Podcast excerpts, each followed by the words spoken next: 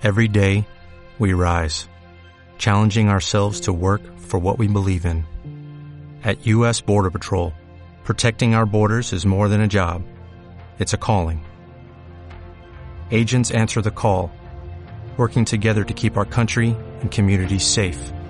If you're ready for a new mission, join U.S. Border Patrol and go beyond. Learn more at cbp.gov/careers. Tú me odias, ¿verdad? No tienes idea hasta qué punto.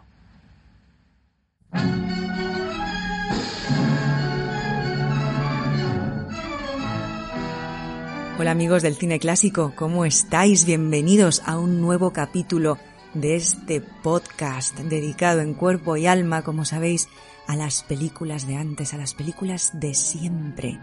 Y hoy, con motivo del 75 aniversario del estreno de esa bomba llamada Hilda, le dedicamos a ella este capítulo tan especial.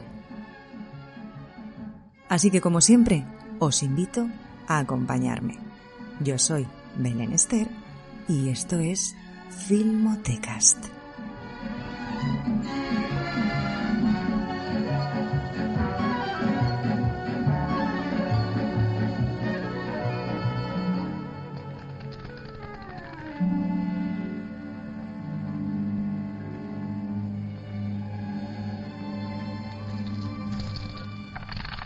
Para mí un dólar era un dólar en cualquier idioma. Era mi primera noche en la Argentina y no sabía gran cosa sobre la gente de aquel país. Pero conocía a los marineros americanos y sabía que había llegado el momento de marcharme.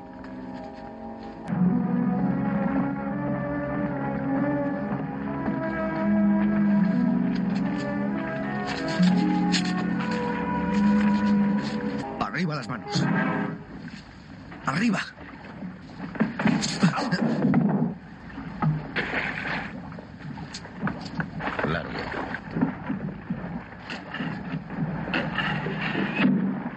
Un bastón así resulta muy útil. Es un amigo fiel y obediente. Guarda silencio cuando quiero que esté callado y habla cuando quiero que hable. ¿Esa es su idea de la amistad? Esa es mi idea de la amistad. Muy alegre su vida. Llevo la vida que me gusta. Es hombre de suerte. Yo hago mi propia suerte. Bueno, bueno, bueno.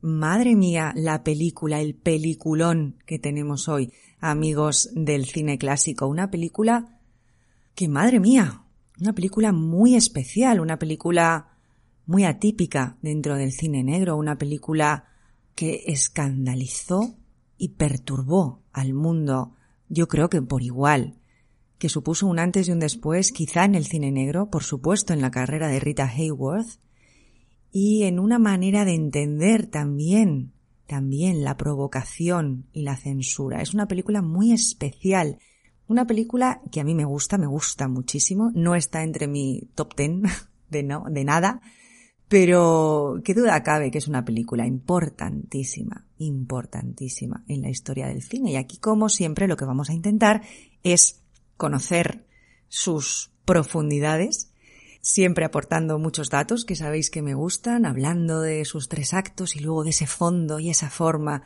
que se hibridan también en las grandes películas, en las obras maestras. Y qué duda cabe, qué duda cabe que Hilda lo es. Así que, como siempre os digo, vamos a meternos en harina y a conocer un poquito más esta grandísima película. Ahora se verá. ¿El qué? Si es un caballero, como dice usted, o un paleto, como digo yo. Hilda está dirigida por Charles Vidor. Nunca sé si es Vidor o Vidor, ¿vale? Así que voy a decir Vidor todo el rato. Me pasa lo mismo con King Vidor, a los que he confundido en infinidad de ocasiones hasta que más o menos se me, se me empezó a sentar la cabeza un poco, pero, pero sí, a veces, a veces me pasa que digo, duelo al sol, ¿esa era de Charles Vidor o de King Vidor? El cisne, ¿esa era de Charles Vidor o de King Vidor? Pero bueno, esto a veces, a veces pasa. Dirigida por Charles Vidor, como digo, en 1946 para Columbia Pictures, la productora de la cual Rita Hayworth era la super ultra máxima estrella. Una película, eh, yo diría, realizada, creada a su mayor gloria. En los títulos de crédito cuya música acabamos de escuchar pone Rita Hayworth as Hilda with Glenn Ford. O sea que eh, ella es la estrella absoluta, protagonizada, como os digo, por Rita Hayworth y Glenn Ford y tres secundarios interesantes. Eh, George McRady en el personaje del marido de Hilda y jefe de, de Johnny Farrell, a que anda vida Glenn Ford, un hombre oscuro, turbio, truculento. Joseph Calella en el papel de misterioso policía, inspector que vaga por a lo largo de la trama de esta película de manera inquietante también en ocasiones.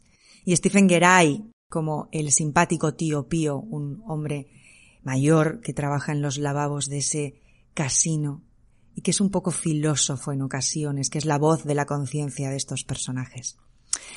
Rita Hayworth y Glenn Ford, como digo, dan vida a Hilda y a Johnny Farrell, dos personajes que se odian, que se odian desde el minuto uno. Y lo fantástico, lo maravilloso de esta película es que nunca llegábamos a saber por qué. Y ya sabéis que yo soy fan de este tipo de cosas, de que no nos lo den todo masticadito, ¿no? Vamos a hablar de esto, vamos a hablar de esto, largo y tendido. El guion es de Marion Parsonet, que también fue guionista de Las Modelos, protagonizada por eh, em, Jim Kelly y Rita Hayworth, y es una adaptación de la obra de E. A. Ellington. No he encontrado, no he sabido si es una obra de teatro, una novela, una novela corta, perdonadme, sé que está adaptada de la obra de esta persona, que ni siquiera sé si es hombre o mujer, eh, eh, pero desde luego que no es un guion original, ¿vale? La banda sonora es, es mínima. El, el, tema de Put the Blame on Mame eh, centra los grandes temas musicales de la película en diferentes formas, están los títulos de crédito iniciales.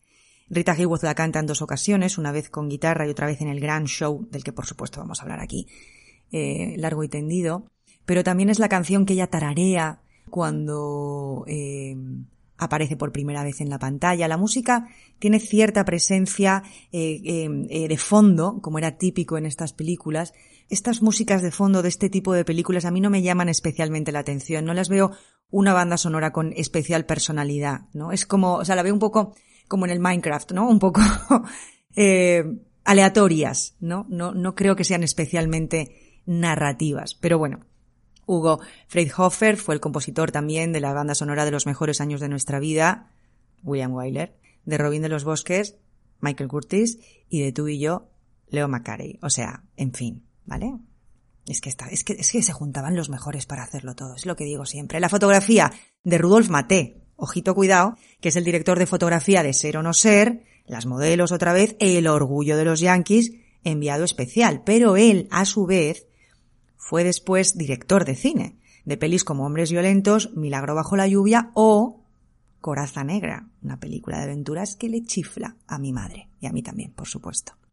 El vestuario es de Jean-Louis, creo que lo he dicho bien, que fue el director de vestuario de Vencedores o Vencidos, de aquí a la eternidad me enamoré de una bruja o el tren de las 3 y 10, que por cierto también protagonizó Glenn Ford.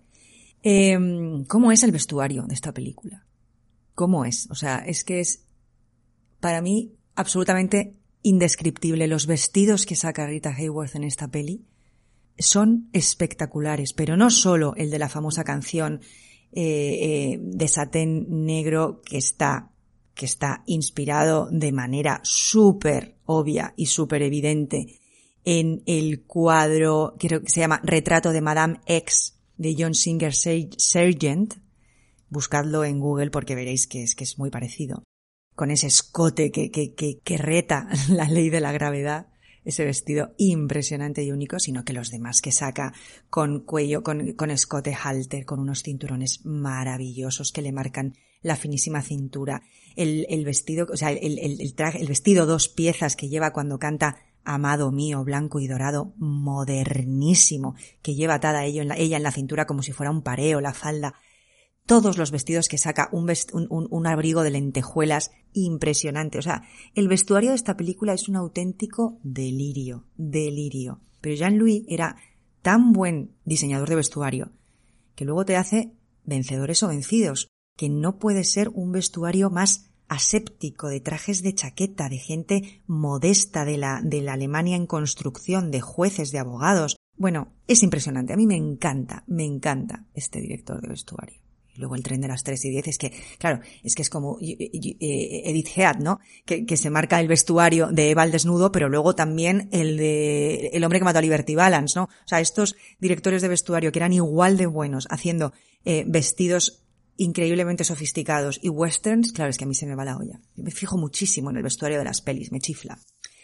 También me chifla de esta película la dirección de arte, ¿no? Estos maravillosísimos decorados que hay, eh, sobre todo en el casino y en el despacho de Balin, que son una auténtica preciosidad, y también, por supuesto, la habitación de Hilda, son de Stephen Gusson, que fue también director de arte de películas como La Dama de Shanghái, por supuesto, también protagonizada por Rita Hayworth, Los Amores de Carmen, también protagonizada por Rita Hayworth, y en esta ocasión también dirigida por Charles Vidor y con Glenn Ford, Los amores de Carmen, una película muy interesante. Dirección de arte la dirección de arte de esta peli es una pasada. El género es noir. Iba a decir noir puro, no. Yo no diría que es noir puro. Como no es noir puro, Laura, que es una película de cine negro a la que dediqué un podcast, creo que es el número 4 o 5, eh, y que me flipa esa peli también. Uf, es que el noir puro no tengo yo muy claro tampoco lo que es, ¿no? Ahora hablamos del cine negro dentro de un momento. No se llevó ninguna nominación al Oscar, como sabéis, estos son los típicos datos que a mí me gusta dar, pero a los Oscars les doy el crédito justito, porque Hilda, pues eso, no se llevó ninguna nominación. La mejor película de ese año fue Los mejores años de nuestra vida, que merecidísimo. Como el director William Wyler, como el, mejor actor Frederick March, que ganaron sus respectivos Oscars, es una película impresionante. Harold Russell fue el, el mejor actor secundario, también de los mejores años de nuestra vida. Olivia de Havilland fue la mejor actriz por la vida íntima de Julia Norris, Olivia de Havilland, que tiene su capítulo especial también en Filmotecas. Y Anne Baxter, la mejor actriz secundaria por El filo de la navaja, que no he visto. Tampoco he visto la película que se llevó el Oscar al mejor argumento, Separación peligrosa, ni tampoco al mejor guion original, El séptimo velo. Tengo muchos deberes para el año 46.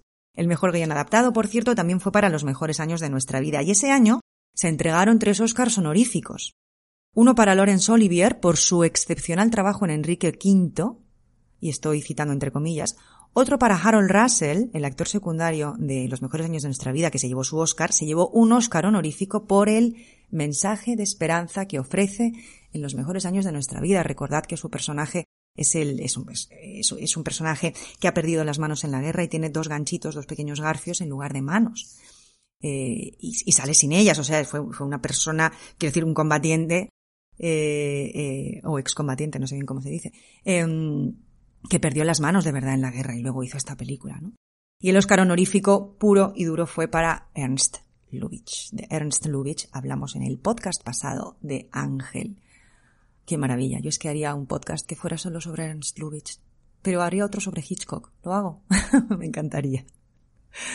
Ah, en fin, en 1946 se estrenaron además la Bella y la Bestia, El cartero siempre llama dos veces, La Dalia Azul, Duelo al Sol, ahora sí, de King Vidor, Encadenados de Hitchcock, El extraño de Orson Welles, Forajidos, Pasión de los Fuertes de, de John Ford, Qué bello es vivir, madre mía, de Frank Capra, y Una noche en Casablanca, divertidísima, de los hermanos Marx. Y en España, Mariona Rebull de Saint Heredia, un drama nuevo y Misión Blanca de Juan de Orduña y La pródiga de Rafael Gil. No he visto ninguna y ni siquiera me suenan, pero bueno, me gusta hablar de los estrenos del cine que se hizo en España en el año eh, del que hablamos en cada podcast. Nacieron en el 46 al loro, mirad qué añada, Diane Keaton, Dolly Parton, chifla, Alan Rickman, Liza Minnelli, Marisa Paredes, que la amo, Candice Bergen, Cher, Penelope Wilton, Brian Cox, que le entrevisté una vez y me encantó este señor, Sylvester Stallone, Danny Glover, Tommy Lee Jones, Susan Sarandon, Sally Phil, amigos, Sally Phil, ojo, que, que la madre de Forrest tiene, tiene 75 años, toda esta gente. Y, oh my god, Steven Spielberg, 1946. Qué maravilla. Acontecimientos relacionados con el mundo del cine. Que Nikos Kazan Kazantzakis escribió Zorba el griego, una película, la novela no la he leído, pero la película que protagoniza Anthony Quinn me gusta. Está mitificada por el increíble final, ¿no? Pero es una película muy interesante, a lo mejor la podemos traer alguna vez. Agatha Christie escribió Sangre en la piscina y John Boynon Presley ha llegado un inspector que yo he visto en teatro y he visto en Estudio 1, pero la verdad es que no sé si se ha adaptado al cine. Pero en cualquier caso en los Estudio 1 de Televisión Española, que están todos en, yo diría que en YouTube y también en la web de Radio Televisión Española, están ahí y son una delicia. Vamos a empezar por el principio y el principio es cine negro. Yo os tengo que confesar una cosa. Para mí Hilda no era una película de cine negro, pero como en todas partes aparece como tal, eh, las dos veces que la he visto para prepararme el capítulo de hoy, en mi blog de notas me he hecho una parte que he puesto en clave noir e iba poniendo anotaciones. Y os voy a decir lo que he anotado. Narrador. Yo nací, dice Johnny, y ahora lo escucharemos. Yo nací cuando me encontró en el callejón. No tengo pasado, solo futuro. Típico de los personajes de cine negro. Grandes elipsis, de las que hablaremos. Un blanco y negro expresionista. Acordaros que Balin siempre aparece muy en las sombras, brutal. La trama de los alemanes es muy típica de cine negro, la mafia, el misterio de, negocios turbios, ¿no? La casa millonaria y grandiosa, la fe fatal, que usa sus atributos sexuales para manejar e incluso destruir a los hombres, la trama de un asesinato, el malvado se lleva su merecido. Estas son las anotaciones que me he hecho yo mientras veía la película, ¿vale? Hablamos en el podcast de Laura del cine negro, pero las películas que vaya trayendo yo a, filmotecas de cine negro creo que todas merecen que recordemos qué es este género tan particular. ¿no? no lo hago con todos los géneros que van saliendo aquí, pero el cine negro sí se merece una parte, como se lo merece una parte como, como para entender las claves del género en sí mismo, ¿no? Como creo que se lo merece el spaghetti western, por cierto, que estoy deseando traer aquí alguno ya.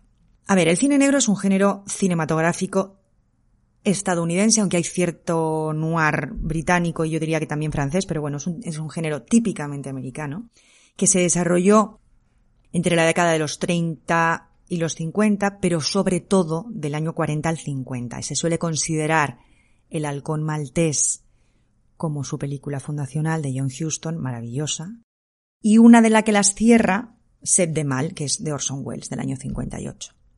El término se acuñó en Francia, obviamente, noir significa negro, y se, se empezaron a calificar así las películas que no eran exactamente películas de misterio, que no eran películas policíacas, que no eran películas de gángsters, que no eran películas sobre la mafia. Y fue un género que tenía que crear una diferencia fundamental con, con estos que os he citado, ¿no? Muchas de estas diferencias eran estéticas, pero sobre todo yo diría que la diferencia es en cuanto a los personajes.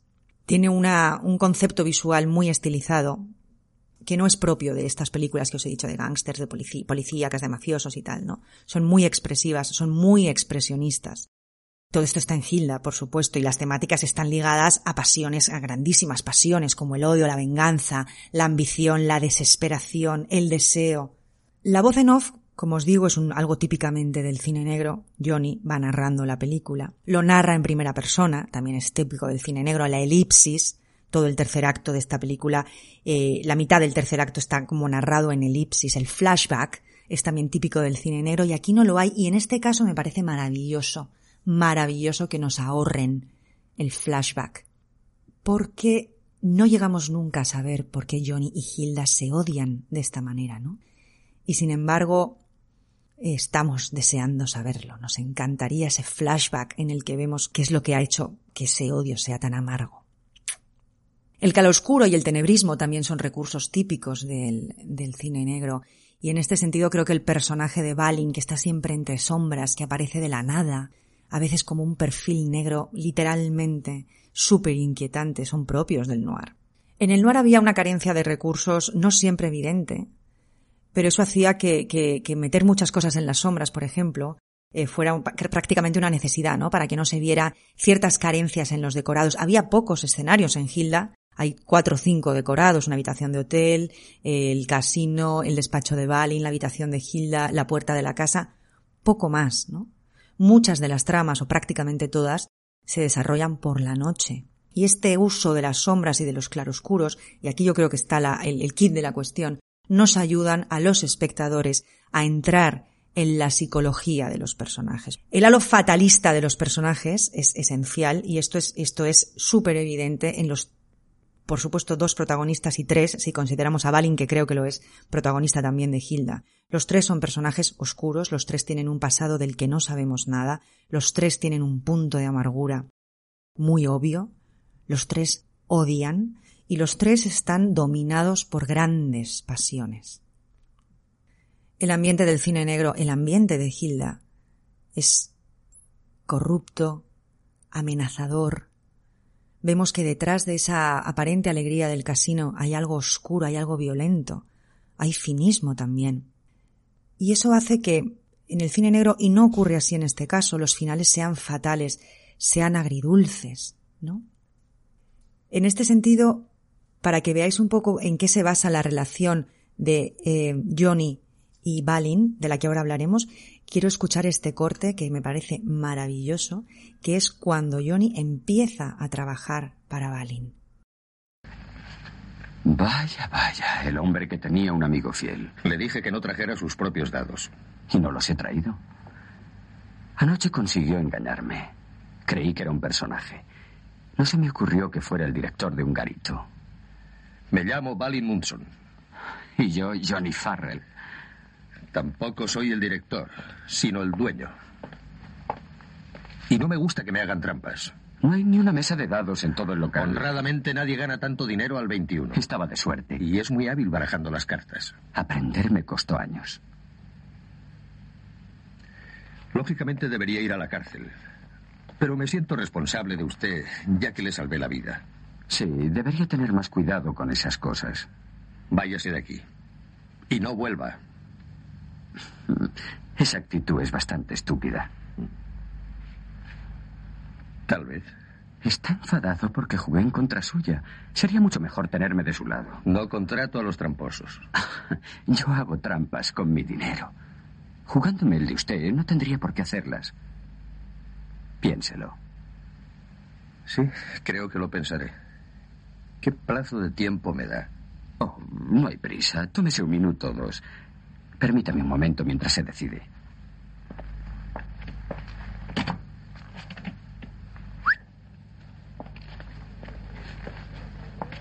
Usted no.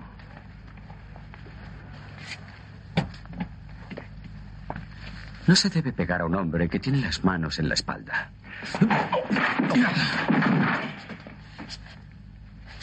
¿Ha visto? Desde ahora va a tener dos amigos. No se imagina lo fiel y obediente que puedo ser por un buen sueldo.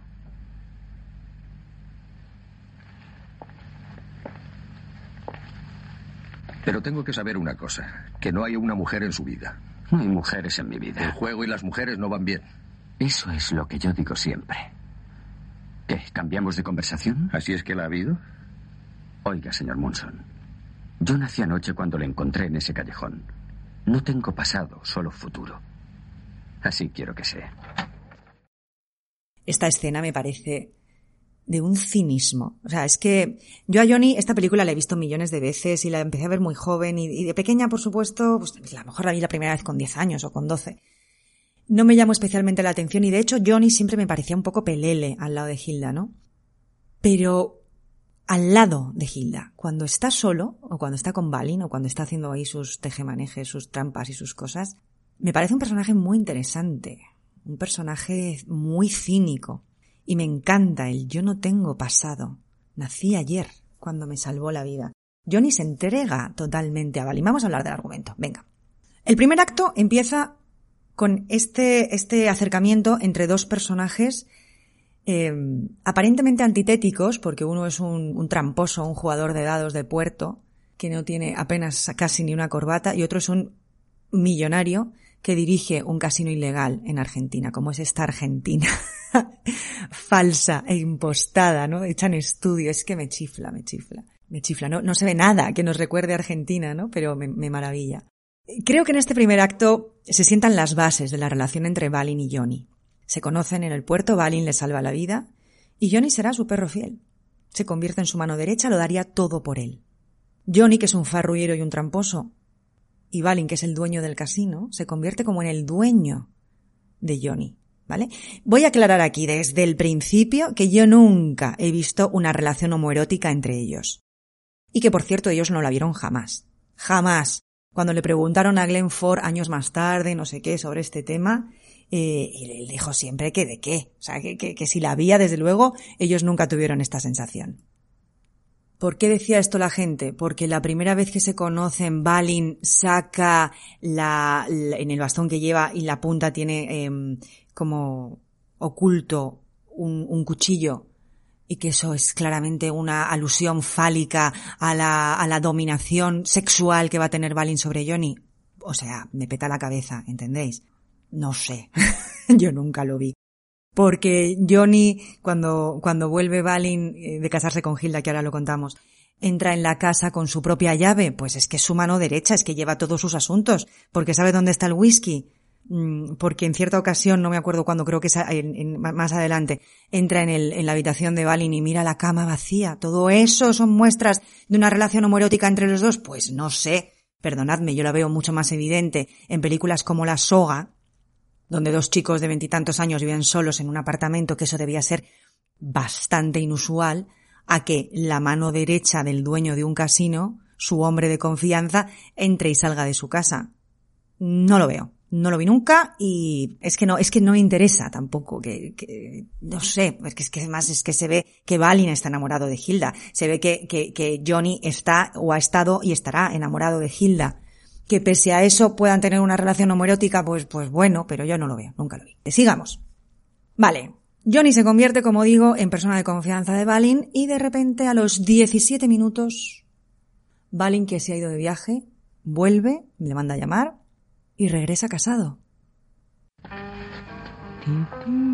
Qué sorpresa, una mujer cantando en mi casa, ¿eh? Sí, es una sorpresa.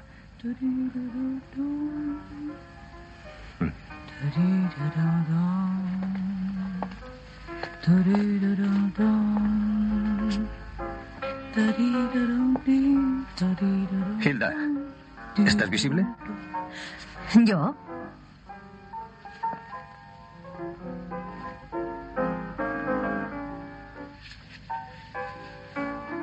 Pues claro que sí. Hilda, este es Johnny Farrell. Johnny, Hilda.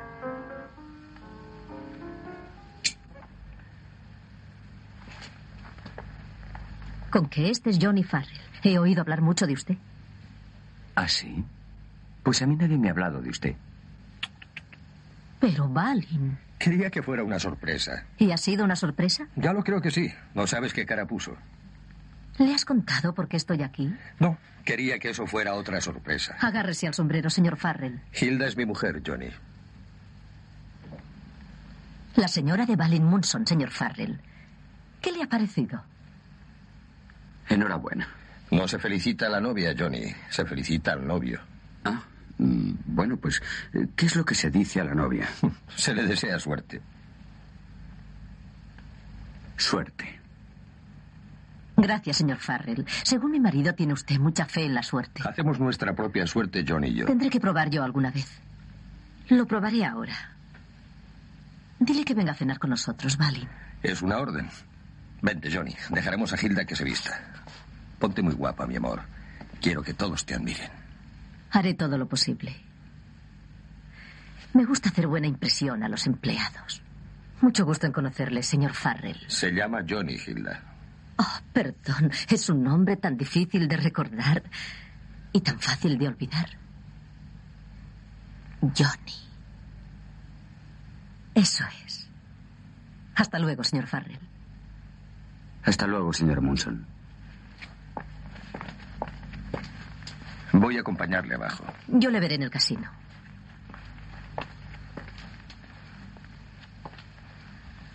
¿Cómo es este momentazo, eh? ¿Cómo es este momentazo? Cuando se va eh, Johnny y Balin de la habitación de Hilda, ella se queda con una cara de odio visceral por haberse reencontrado con él. ¡Qué madre mía! Aquí empieza el segundo acto, con la aparición de Hilda. Y todo el segundo acto, todo, se va a centrar en la relación entre Hilda y Johnny, de la que Balin es un poco ya circundante, ¿vale? Balin ha sido protagonista del primer acto, pero del segundo yo diría que ya no lo es. A mí hay una cosa que me chirría aquí un pelín. Cuando se encuentran, ahora, como, acabamos de oír, eh, eh, Johnny y, y Hilda por primera vez, la sorpresa es de ambos, ¿no? Y sin embargo, Hilda le dice, Johnny Farrell, mi marido me ha hablado mucho de usted. Entonces, como no, claro, no, no creo que esto sea un error de guion, ¿no? Ella evidentemente no sabe que ese Johnny Farrell es su Johnny del pasado, ¿no? De lo que yo deduzco que Farrell no es su verdadero apellido. Es lo que yo deduzco, porque si no, no me cuadra que en su honeymoon Balin le haya estado hablando de Johnny Farrell, Johnny Farrell, Johnny Farrell, y a ella ni se le haya pasado por la mente que era su antiguo amante, ¿no? Este segundo acto, como digo, se centra en la relación entre Hilda y Johnny, y, y me flipa, insisto mucho en esto, en cómo no nos lo explica todo la peli. No sabemos lo que pasó entre Hilda y Johnny. Nunca nos lo van a explicar y tampoco hace falta. Solo sabemos que se odian. Y todo el segundo acto se, se centra en esta relación de odio, que yo creo que además está repleta de carga sexual. Esta sí, esta relación sí está llena de carga sexual. Y el segundo acto consiste en ver cómo se amargan la vida el uno al otro, cómo se dicen cosas hirientes para hacerse daño, cómo Hilda coquetea con otros hombres para poner celoso a Johnny, y cómo Johnny cuanto más lo hace, más celoso se pone, más le manipula y más la odia. Escuchad. Sospecho que la señora olvidó decírselo. Su marido vive aquí. Llevo mucho tiempo tomándome a los maridos gota a gota en pequeñas dosis y ya estoy completamente inmunizado contra ellos. Tú has terminado por esta noche. Fuera. Ah, de modo que también dirige esta casa. He dicho que te vayas. Estoy por darle un... ¿Un qué?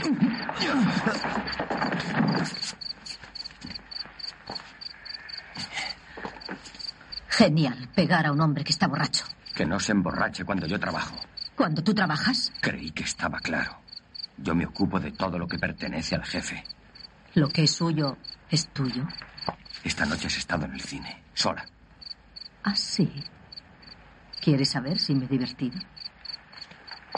Le dirás eso. Es lo que yo le dije y es lo que tú le dirás. Obligarme a engañar a mi marido.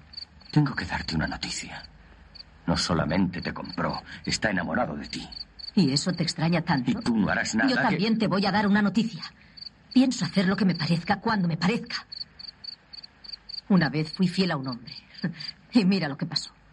Entonces me dije a mí misma. No estoy hablando de nosotros. Estoy hablando de él. ¿Ah, sí? No me digas. Escucha con atención. Tú harás lo que te dé la gana. Pero yo me ocuparé de que él no lo sepa. Desde este momento irás donde te parezca y con quien te parezca, pero yo te llevaré, te iré a buscar y te traeré otra vez a casa. ¿Entendido? Exactamente igual que iría a buscar su ropa sucia. Me encanta lo de la ropa sucia, es que me parece tan horrible, tan brutal, que es que es muy bueno. Es que, es, que, es que los diálogos de esta peli son muy buenos. Ojo, que el guion es estructura, el guion es lo que pasa en una película. Y eso hay que dotarlo de diálogos buenos, malos o regulares. Los diálogos de Hilda son brutales. El tercer acto es muy desconcertante.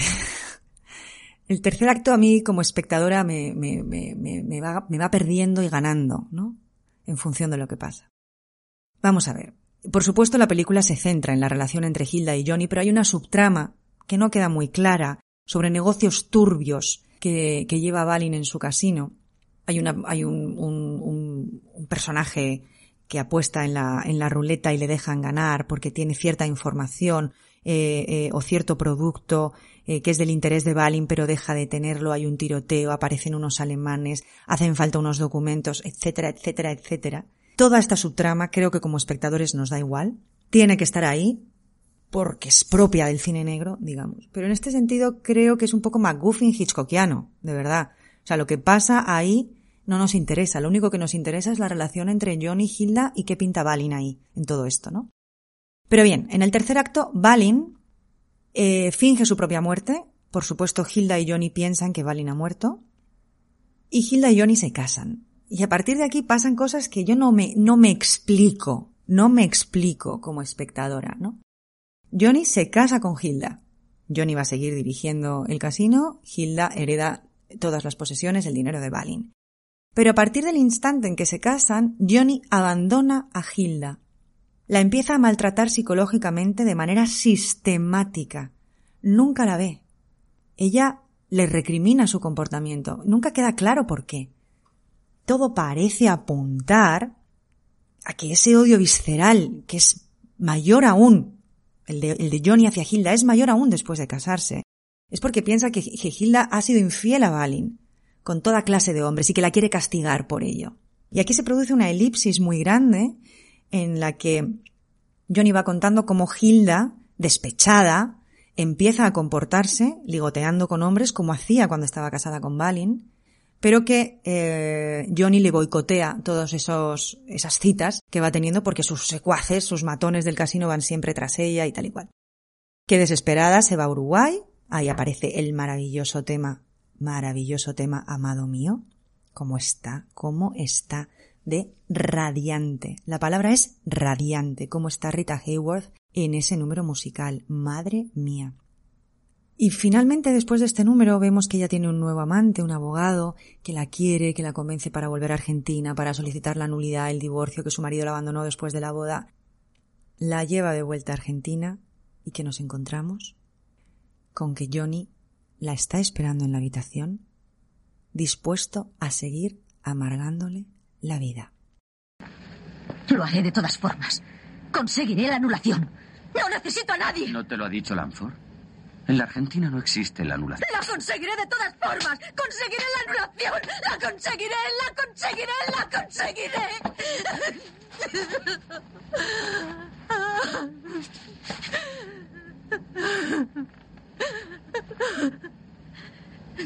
Johnny, por favor, deja que me vaya. Deja que me vaya. No puedo soportarlo más. No te pediré nada. Pero por favor, por favor, deja que me vaya. Me pareció un buen detalle volver a este hotel. Johnny, déjame explicarte lo de aquella noche. No quiero hablar de aquella noche. ¿No comprendes que no quiero hablar de aquella noche?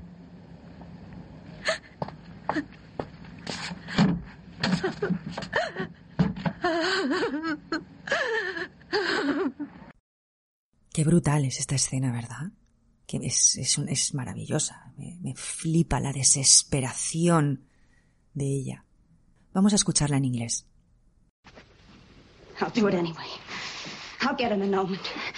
I don't need anybody. Didn't Langford tell you? There's no such thing as annulment in Argentina. No, I'll get it anyway. I will. I'll get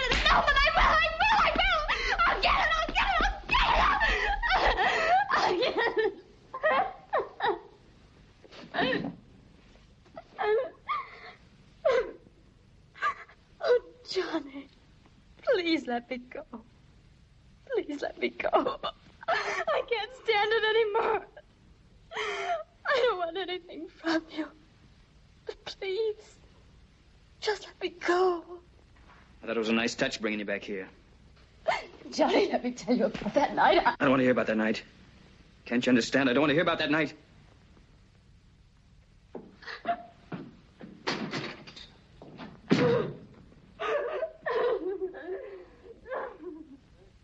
Después de esto, ¿qué sucede? Que Hilda está tan llena de odio hacia su marido que quiere vengarse de él con el arma más poderosa que tiene. Canta el maravilloso tema Put the Blame on Maine, intenta desnudarse en el escenario, todo para humillar a Johnny. Johnny la saca del escenario, la abofetea en un momento que es historia del cine. Y después de eso, de manera muy rápida, que yo no entiendo, este policía misterioso argentino que entra y sale de la, de la, de la trama de manera que no entendemos muy bien, le dice a Johnny, Hilda no hizo nada de lo que usted cree. Johnny de repente, oh milagro, ¿se lo cree? o sea, ella se lo lleva jurando sobre una pila de Biblias durante toda la peli y a su mujer no la cree, pero al, al poli este sí le cree. Le dice que Hilda se va a volver a Estados Unidos y cuando él va a ver a Hilda al casino y a pedirle que, que, que de repente, de repente, así, random, aparece como si fuera una seta, Hilda, perdóname, quiero irme contigo, vuelve Balin a escena, tío Pío, el señor de los, de los lavabos, le mata con el, con el bastón eh, semifálico del que hemos hablado ya. El policía lo presencia todo, se termina la trama de Balin así rápidamente y, y Johnny, vámonos, te quiero amor mío y acaba la peli. No me gusta este final, lo digo. Esto es cine negro. Me gustan más los finales fatalistas. Me gusta mm, todo mucho más chungo. O sea, que se hubieran muerto, que hubiera acabado alguno de los dos en la cárcel. No me gusta el happy ending en esta peli. No pinta nada. No pinta nada con las claves del género, con el cine negro, con lo que se hacía entonces. No. ¿Sabéis con qué pinta? ¿Sabéis con qué pinta? Con el código Hayes. Con el código Hayes. Con que el merecido se lo ha llevado Balin, que es el malo. Pero ellos no. Ellos se merecen la redención, el final feliz. Pues lo siento amigos, la redención no es típica para nada del cine negro. Esta película es una joya, esta película es una bomba, pero a mí el final no me gusta. Y me imagino que me lo habréis notado mientras os iba contando cómo pasaba. Pero bueno, esta película tiene cosas muy valiosas, muy valiosas. Vamos a hablar del texto y el subtexto, como siempre. El texto, ¿qué es, Hilda? Cine negro que cuenta una historia de amor a tres bandas. Quizá esto es un poco reduccionista, porque no creo realmente que Hilda ame a Balin en ningún momento, pero si no es una historia de amor a tres bandas, sí que son diferentes historias de dominación a tres bandas. Hay un momento en el que Balin domina a Hilda y domina a Johnny. Hilda también domina a ambos por el poder, como fem fatal, que tiene sobre los dos. Johnny no domina nada. No domina su relación con Balin, no domina su relación con Hilda. Es, es una historia de dominación a tres bandas, más que de amor, efectivamente.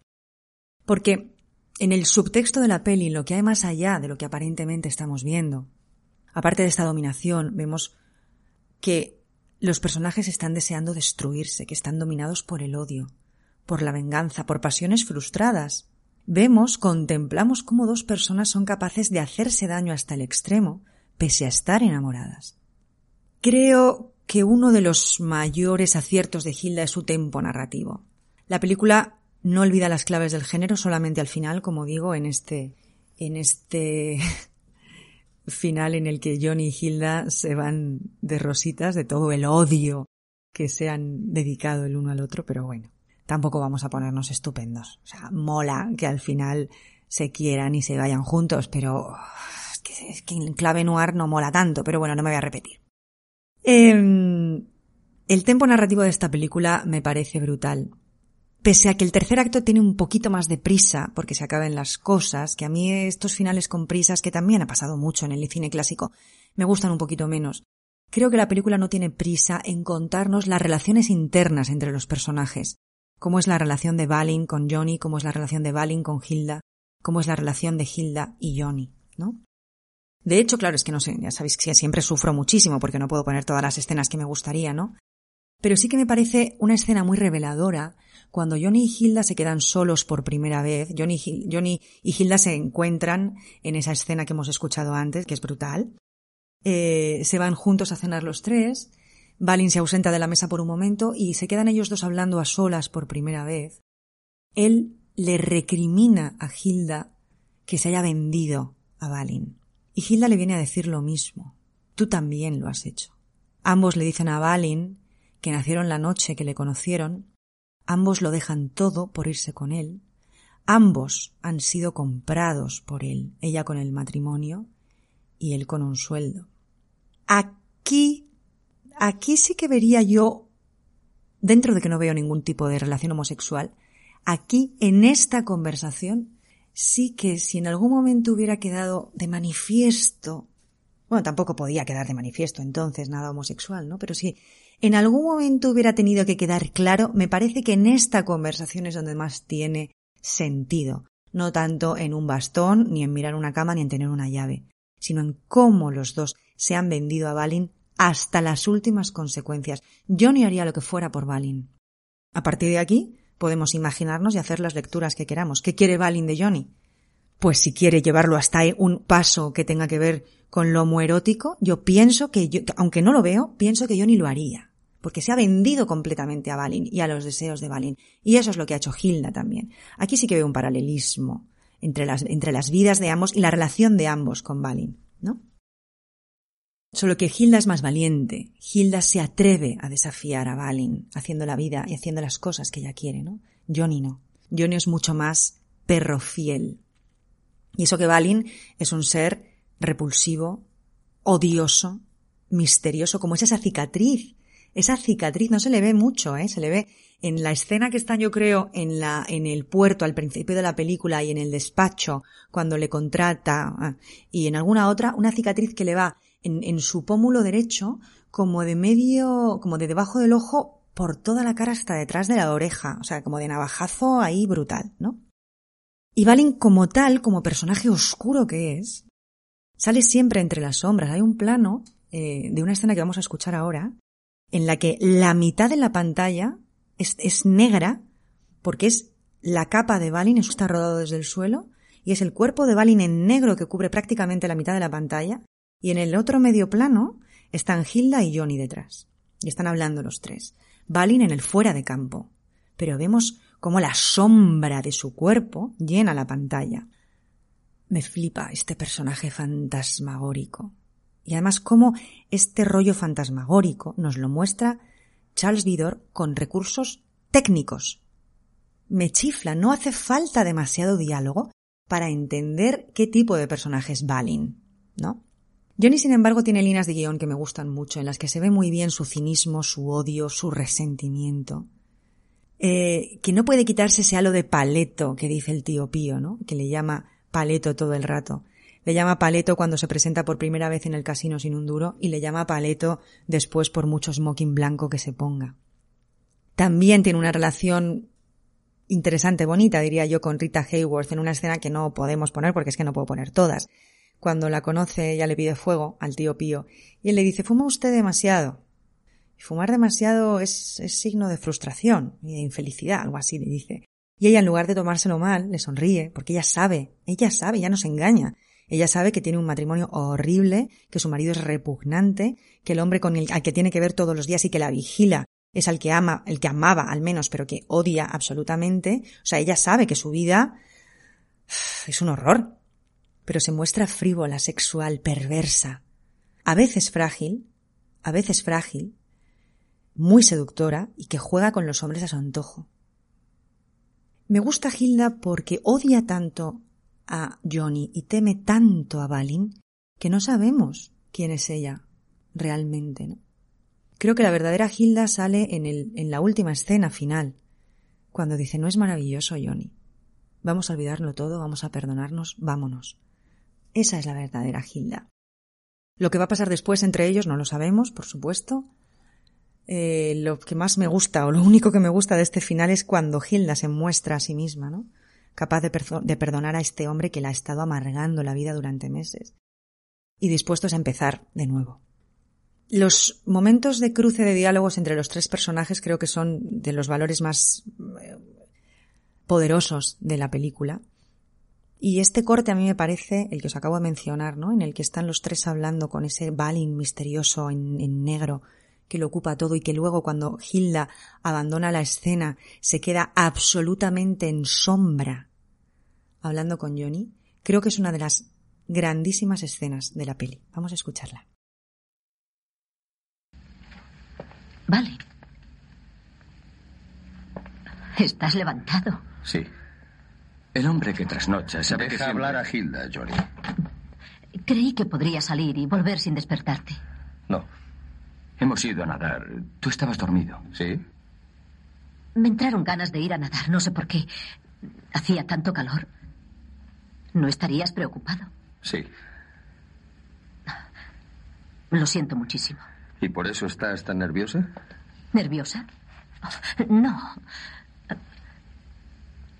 Bueno, me ha pasado una cosa horrible. Por eso estoy nerviosa. ¿Qué te ha pasado? He perdido el broche tan ideal que me diste, el que te costó tanto dinero. ¿Eso es todo? ¿No te parece motivo para estar nerviosa? Para mí no tiene importancia. Gracias por tomártelo así. Lo siento muchísimo. Un broche se puede sustituir. Creí que te había perdido a ti. ¿A mí? No tienes esa suerte. Y a ti no te podría sustituir. ¿Bebemos algo antes de que me eche a llorar? Es que Johnny no cree que fuera una tragedia que me perdieras. Según las estadísticas, hay más mujeres en el mundo que otra cosa. Excepto insectos. Johnny. Ante ese simpático comentario, yo me voy. Solo a cambiarme, quiero desayunar contigo. Ah, por cierto, ¿no sabes que Johnny es un magnífico nadador? Esta mañana me sacó una gran ventaja. Pero algún día le jugaré la revancha. Y entonces, cuidado, Johnny Farrell.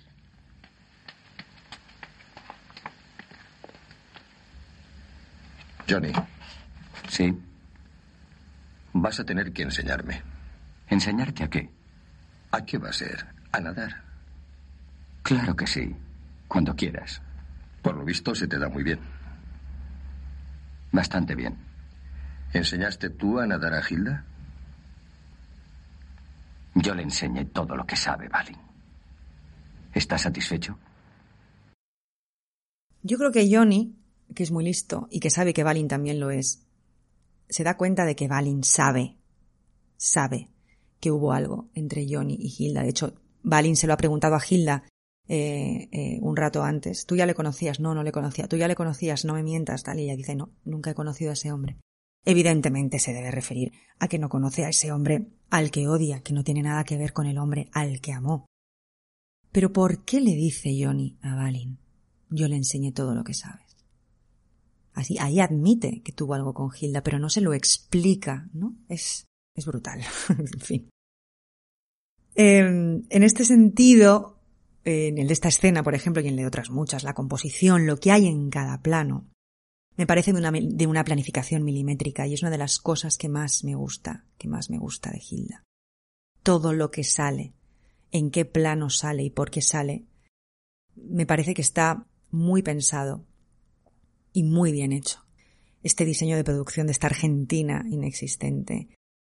Cada vez que sale el casino, las personas que se mueven por ahí, el propio Johnny, cómo empieza oteando el lugar a ver qué puede sacar de ahí y cómo acaba dominándolo luego como director del casino que es.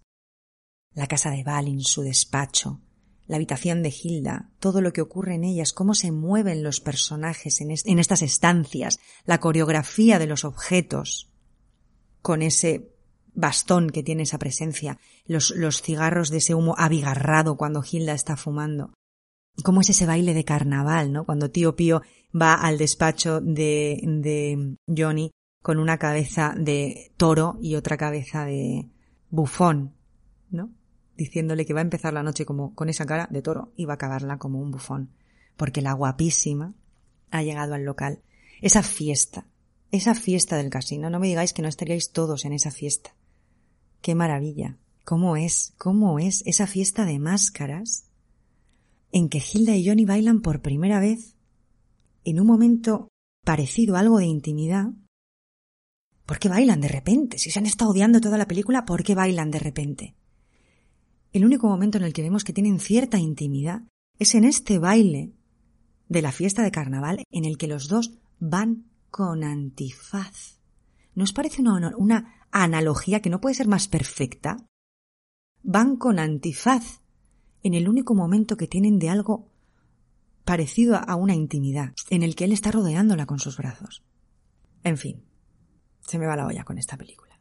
Si tuviera que elegir un, un plano que me guste especialmente, me chifla todo el primer y segundo acto, cada momento. El tercero ya os he dicho que me va perdiendo y ganando. Eh, pero es que decir que todos en los que sale Hilda son mis momentos favoritos es demasiado obvio, demasiado vulgar. Es que sí, es que es cierto. Ya sé, ya sé que es obligatorio en el capítulo de hoy poner la escena de Put the Blame on Mame. La vamos a escuchar, pero antes quiero hablar un momento de eh, los protagonistas y el director, como, como hago siempre. Rita Hayworth fue una mujer, eh, una grandísima actriz, una, yo diría, si no es la más, una de las más bellísimas actrices que yo he visto nunca. Pero fue una mujer que todo lo que tenía de hermosa, si me permitís, lo tenía de desgraciada. La suya es una de las historias más horribles y tristes de la historia de Hollywood. Fue una mujer que empezó a trabajar desde niña como bailarina con su padre, que la violaba y, y, le robaba el dinero y la sexualizaba desde niña dejaba que, el público pensara que era su amante, la manoseaba, en fin, imaginaros el horror. Em, fichó por la Columbia hasta que a los 17 años, desesperada, se casó con el primero de sus cinco maridos, que como pensó que, que era muy atractiva y que bailaba muy bien, pues la obligó a quitarse cuatro muelas para estrecharle los pómulos, flipad, la de pelirrojo, y la obligó a someterse a un a un tratamiento facial porque el pelo le empezaba muy abajo de la frente por lo visto y para echárselo para atrás, el nacimiento del pelo. En fin, así fue de desgracia en desgracia, fue una mujer con una autoestima tan pequeña y con unas heridas tan grandes que se dejó manejar y manipular por los hombres de su vida, estuvo casada cinco veces y todos sus matrimonios estuvieron marcados por diferentes formas de violencia. El segundo de ellos fue con Orson Welles, tuvo un hijo, una hija con él y otra con el príncipe Ali con el que se casó después, creo que eh, sus cinco matrimonios abarcaron 15 años, o sea, imaginad, en fin. Y ella siempre dijo que su matrimonio con Orson Welles fueron los años más felices de su vida. Y Orson Welles diría más adelante, si eso fue felicidad, ¿cómo debió ser su vida? Imaginaros qué horror. Murió de manera prematura Rita Hayworth con 65 o 67 años después de haber estado padeciendo durante 20 años Alzheimer. La gente pensaba que iba bebida por la vida y lo que estaba era eh, padeciendo esa terrible enfermedad, ¿no? Siempre quiso quitarse el San Benito de Hilda. Eh, llegó a ser un personaje que le pesó demasiado en su carrera. De hecho, después, poco después de Hilda, hizo eh, La Dama de Shanghái, dirigida por Orson Welles, que fijaros Orson Welles qué joya también, entiéndeme. Como director, o sea, chapo, estoy, estoy deseando hablar de Orson Welles, pero no me atrevo a hablar de Orson Welles, ¿vale? Pero bueno, hablaremos de Orson Welles. Pero Orson Welles Estaban a punto de divorciarse cuando hicieron esta película. De hecho, ella aceptó el papel por intentar darle un poco de, vitalidad, de vidilla a su matrimonio, pero no lo consiguió. Y Orson Welles al lorito convocó a la prensa para que vieran cómo le cortaban el pelo y la teñían de rubio platino. Eso hundió la película, porque la gente no le perdonó a Hilda que quisiera dejar de serlo, ¿no? Y siempre estuvo marcada, marcada por el, por el personaje y por esa sexualidad. Por eso rechazó de aquí a la eternidad que acabaría haciendo Deborah Kerr y rechazó la condesa descalza que acabó haciendo a Gardner, al loro. Al loro la condesa descalza, ¿eh? Sus pelis favoritas fueron en las que ella pudo mostrar más, más capacidad, como actriz y como bailarina, talentosa, ¿no?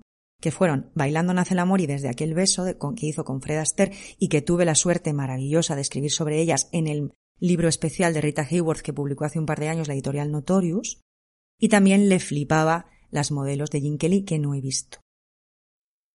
Rita Hayworth hizo, y está espectacular, La Bella del Pacífico, Salomé, El inolvidable mundo del circo, que fue su última película, con John Wayne estupenda, que consiguió gracias a la, intercesión de John Wayne con los estudios, ¿no? Y la que es para mí su mejor película, interpretativamente hablando, que es Mesas separadas con Bar Lancaster, que hizo con 40 años aunque la pobre estaba ya tan tan desmejorada que parecía que tenía 50. Antes de hablar de Glenn Ford, os diré que hicieron también juntos Los amores de Carmen y la dama de Trinidad.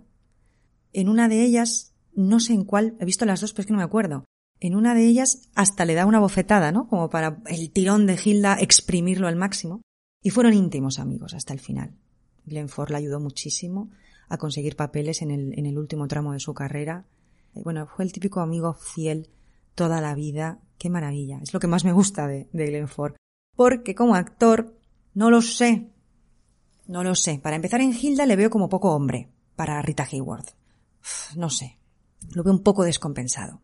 Sin embargo, también tengo que ser eh, eh, sincera. A medida que voy viendo Hilda más, me gusta más el personaje de Ellen Ford. Me gusta más. Y además yo soy así, me gusta más desde que sé que además fue así de bueno el actor con ella. ¿Qué queréis que os diga? A mí estas cosas pues me tocan un poco el corazón.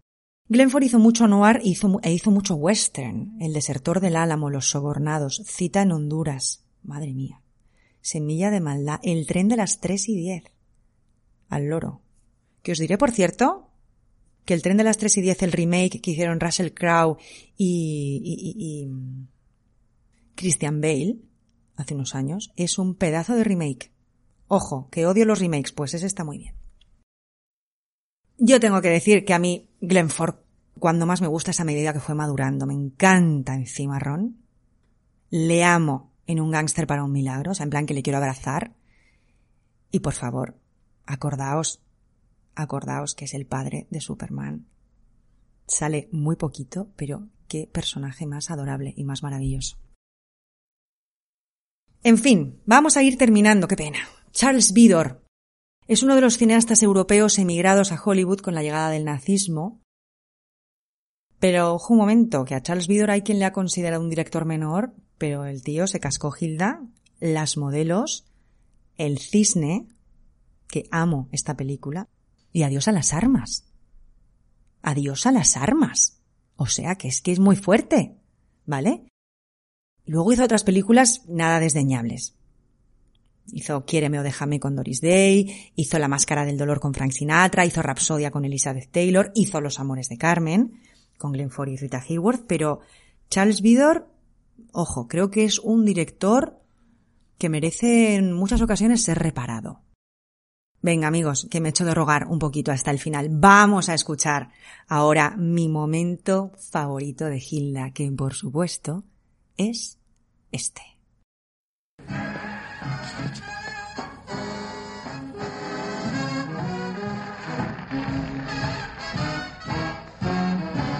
When they had the earthquake in San Francisco back in 1906, they said that old Mother Nature was up to her old trick. That's the story that went around, but here's the real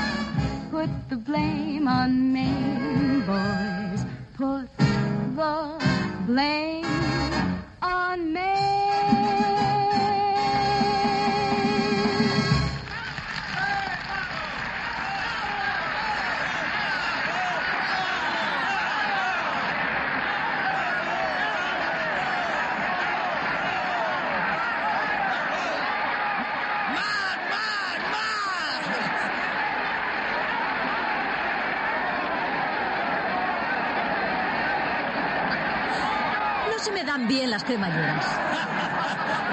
Pero si alguien me ayuda, ¿Quiere que la ayude yo? ¡Soy especialista!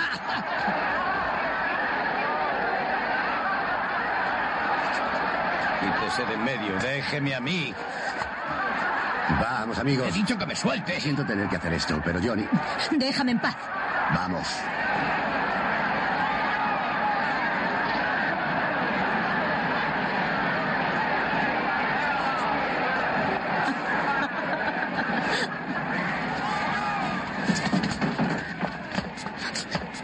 ¿Se puede saber qué pretendes? Ahora todos saben lo que soy.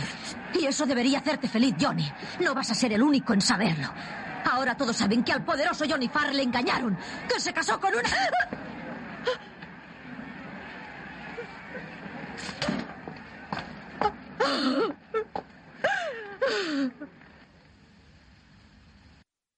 Vale.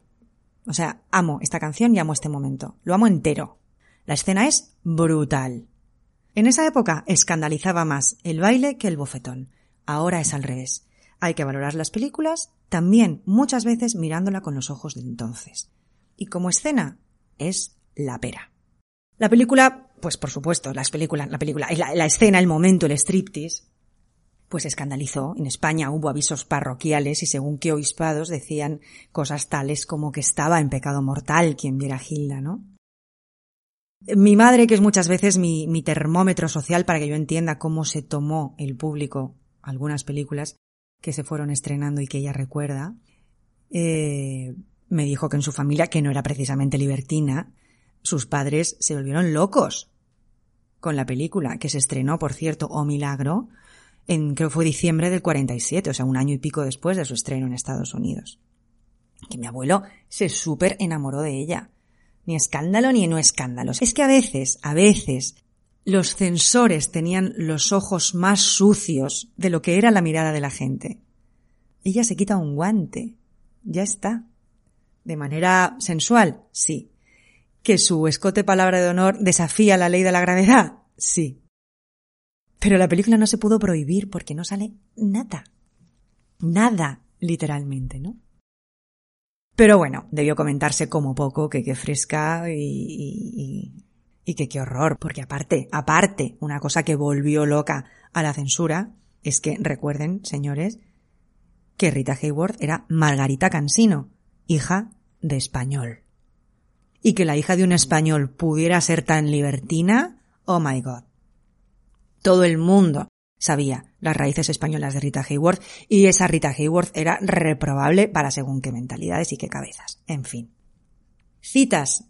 Time Out dijo, se podría decir que es el clásico de Hollywood más fascinante sobre chicas malas. La localización en Buenos Aires tiene un exotismo a lo Casablanca. Estoy de acuerdo. Y Radio Times dijo, es un ejemplo destacado de cómo Hollywood convertía algo desechable en oro puro. No me ha gustado esta cita cuando la he leído inicialmente, pero tiene razón, porque tú coges esto y lo haces en un sitio menos exótico que en Buenos Aires. Y con actores que no sean tan poderosos y tienes serie B de cine negro ramploncillo, ¿vale? Pero es que es muy brutal. La película tuvo cuatro doblajes. Creo que es la primera película de la que hablo aquí que ha tenido cuatro doblajes en España, aunque yo solo conozco el último, el que hemos escuchado hoy de 1978 con Celia Onrubia poniendo su voz a Rita Hayworth, Manolo García a Glenn Ford y Ángel María Baltanás a George McRady, que es Balin Matson, y que sin embargo dobló a Glenn Ford en, en la versión del año 74, que no conozco. Hubo un primer doblaje en el 47 y otro en el 64, pero yo no sé por qué el más popular es este, que es el de televisión española, cosa que no siempre es corriente, la verdad. En el capítulo de los remakes solo tengo que decir una cosa. A ver quién se atreve.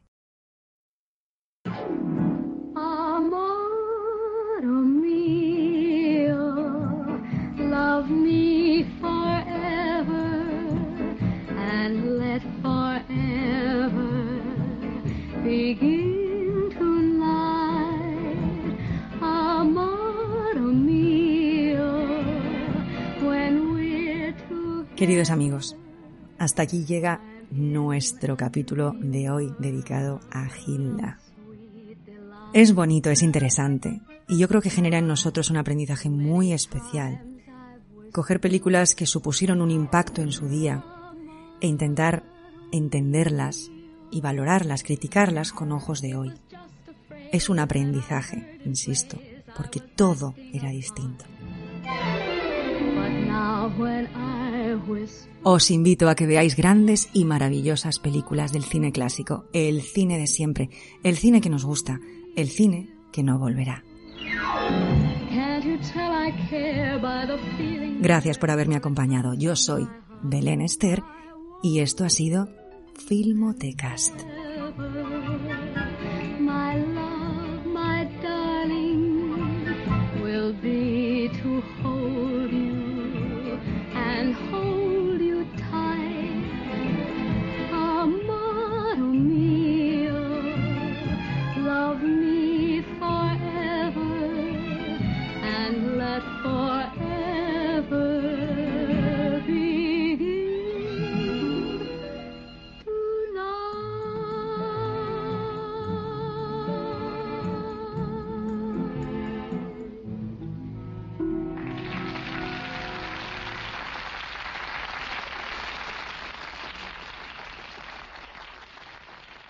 Más potencia tu primavera con The Home Depot.